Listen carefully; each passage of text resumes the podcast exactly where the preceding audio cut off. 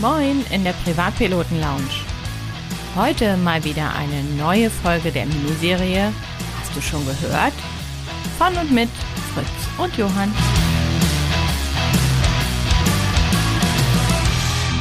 Moin, liebe Zuhörer und Zuhörerinnen. Auch ich begrüße euch zur ersten Folge der Hast du schon gehört Reihe im Jahr 2023. Ich hoffe, ihr seid gut reingekommen und wir werden ein fliegerisch interessantes Jahr erleben. Diese heutige Podcast-Folge wird euch präsentiert von pilotenbedarf.de. Einfach mal reinschauen. Die wohl wichtigste Neuerung in diesem Jahr ist die Veröffentlichung des AIP endlich kostenlos für alle zur Verfügung gestellt von der DFS, was jahrelang gebraucht hat. Mittlerweile läuft ja auch ein Verfahren gegen die DFS beziehungsweise gegen die Bundesregierung, dass diese, äh, dass das AIP freigestellt wird oder kostenlos zur Verfügung gestellt wird.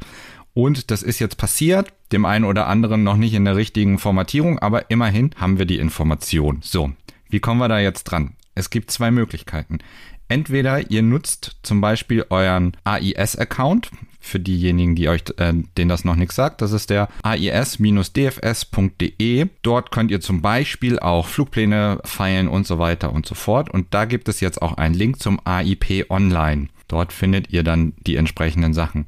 Ihr könnt natürlich auch direkt auf das AIP gehen. Das ist das aip.dfs.de Portal und dort könnt ihr dann auswählen, ob ihr euch das AIP AFA online oder das AIP VFR online angucken wollt. Und dort findet ihr alle Informationen, die ihr aus der AIP gewohnt seid. Natürlich vor allen Dingen interessant der Abschnitt AD mit allen Flugplätzen. Wenn ihr so eine Datei aufmacht, dann wird euch die bekannte AIP-Seite ange ähm, angezeigt mit den An- und Abflugverfahren, die Sichtanflugkarte.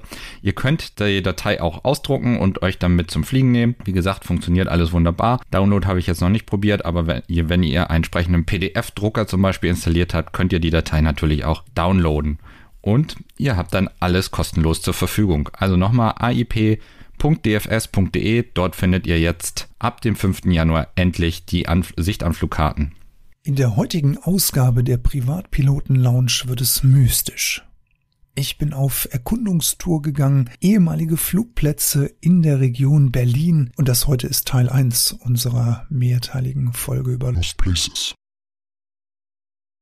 Tempelhof, Tegel, Schönefeld, das sind alles ehemalige Berliner Flughäfen, die ihr natürlich noch sehr gut kennt. Natürlich zum einen wegen ihrer Architektur, aber auch bezüglich ihrer Geschichte. Aber wusstet ihr, dass es noch mindestens zwei Dutzend weitere Flugplätze verschiedenster Art in und um Berlin gegeben hat, die jetzt verschwunden sind?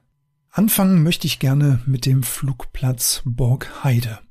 Da hat der erste Postflug stattgefunden. Die Koordinaten dazu lauten Nord 52 Grad, 13 Minuten, 57 Sekunden, 12 Grad Ost, 50 Minuten, 51 Sekunden.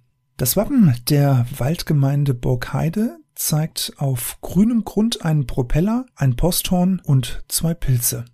Als im Sommer 1909 Hans Grade von Magdeburg, da ist ihm nämlich der erste Motorflug in Deutschland gelungen, in das mittelmärkische Borg, so hieß das Dorf damals schon, zog, war ihm ein Flugplatz in Aussicht gestellt worden. Vorgefunden hat er damals lediglich einen Heideplan, auf dem das Heidekraut 50 Zentimeter hoch stand und viele Weihnachtsbäume wuchsen dort auch auf dem Feld.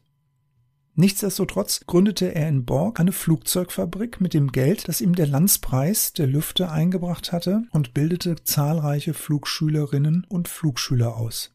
Wer dann abgehoben hatte, musste abends natürlich im Fliegerheim eine Runde Freibier schmeißen. Dieses Gebäude, das gibt's noch heute. Äußerlich hat sich das kaum verändert, aber in dem stilvoll eingerichteten Hotel und einem vorzüglichen Restaurant da gibt es historische Fotos, Gemälde, Flugzeugteile und Modelle, die die Erinnerungen an damals noch schön wachhalten. Am 18. Februar 1912 fand dann in Borg der erste Postflug statt. Ziel war eigentlich nur acht Kilometer das entfernte Örtchen Bruck, aber wegen des dichten Nebels konnte der damalige Pilot Hermann Penz erst um 15 Uhr starten. Der damalige Flug war natürlich eine Sensation. Es waren englische, französische, amerikanische Zeitungen vor Ort und berichteten mit Fotos. Heute sind neben Grades schmucken blauen Wohnhaus noch Reste seines Firmensitzes zu sehen. Und wer sich ein bisschen auf YouTube auskennt, der erinnert sich bestimmt auch an die spektakuläre Landung vom 16. November 1989. Dort landete nämlich dann auf der 800 Meter Grasbahn eine ausrangierte Passagiermaschine der damaligen DDR-Fluggesellschaft Interflug, um als Ausstellungsstück und Museum zu dienen. Eine Ilyushin IL-18 sollte nämlich dann das Leben und das Werk von Hans Grades sowie die Geschichte des Platzes zukünftig beherbergen. Auch ein Agrarflugzeug und ein Hubschrauber gehören zu dem urigen durch ehrenamtliches Engagement aufrecht erhaltenen Museum.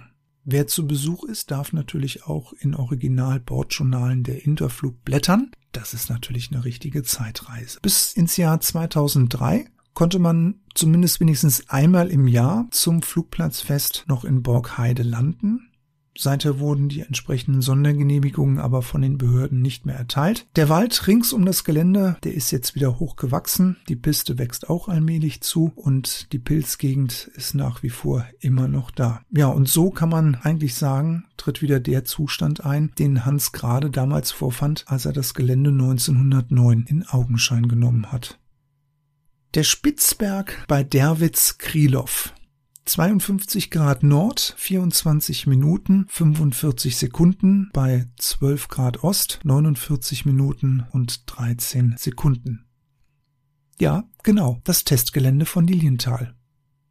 Zugegeben, ein Flugplatz im heutigen Sinne war der 64 Meter hohe Spitzberg nie und doch hat die Erhebung im Flachland rund 15 Kilometer westlich von Potsdam Luftfahrtgeschichte geschrieben. Hier gelang nämlich Otto Lilienthal im Frühjahr 1891 auf dem Gelände einer Sandgrube oberhalb der Bahntrasse Berlin-Magdeburg die ersten Gleitflüge. Das hat sich natürlich rumgesprochen, bald kamen an Wochenenden ganze Familien rausgefahren und am Hang zu picknicken, um dem Pionier beim Fliegen zuzusehen. Untergestellt wurde der Flugapparat in der benachbarten, heute nicht mehr existierenden Scheune des Windmüllers Hermann Schwach, der holprig geschriebene Erinnerungen an seinen berühmten Gast verfasst hat. Zitat, auch lag ich oft unten am Berg und Herr Lilienthal flog über mich weg. Auch wenn die Züge von der Eisenbahn vorbeifuhren, freute er sich, wenn ihm gerade ein Flug so recht gelang.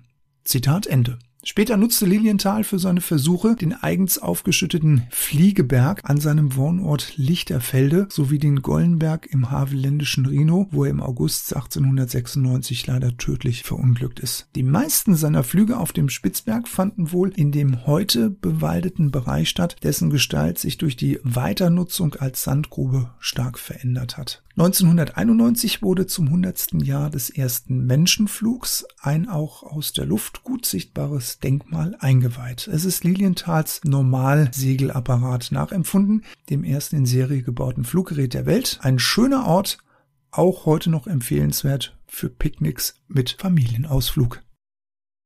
So, und zum Abschluss habe ich noch zwei interessante Links für euch. Das ist einmal für all diejenigen, die sich während der Theorie mit dem Wetter schwer tun. Das ist ja für viele echt eines der schwierigsten Fächer. Dort hat die FAA das Aviation Weather Handbook rausgebracht. Viele von euch wissen das vielleicht noch aus anderen Episoden, dass die FAA verschiedene Handbücher rausbringt, die dann mehr oder weniger als Lehrmaterial zur Verfügung stehen. Und das Beste ist, ihr könnt diese Sachen komplett kostenlos als PDF auf der FAA-Seite runterladen. Dort gibt es auch andere sehr gute Handbücher. Da muss man halt immer aufpassen, dass dort die Regeln beschrieben sind, so wie sie in Amerika halt gelten bedenken, das ist nicht alles hier auf Deutschland übertragbar. Ah, deswegen sind die anderen Bücher mit ein bisschen Vorsicht zu genießen. Was das Weather Handbook angeht, natürlich nicht, weil das Weather, ist, also das Wetter ist tatsächlich überall gleich. Ihr habt, gut, wenn es dann darum geht, was für Wetterinformationen ah, zur Verfügung stehen, ist es natürlich bei uns ein bisschen anders als das, was in Amerika gilt. Aber ich packe euch mal den Link auf die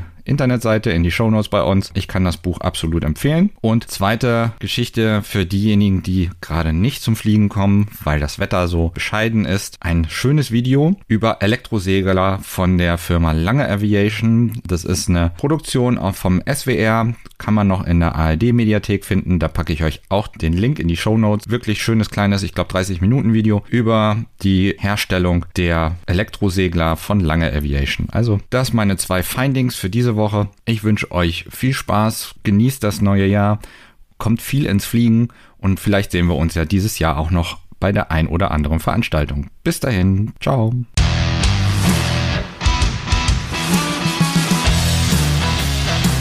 So, dann bis in 14 Tagen, wenn es wieder heißt, die Miniserie Hast du schon gehört? Mit Fritz und Johann. Bis zum nächsten Mal.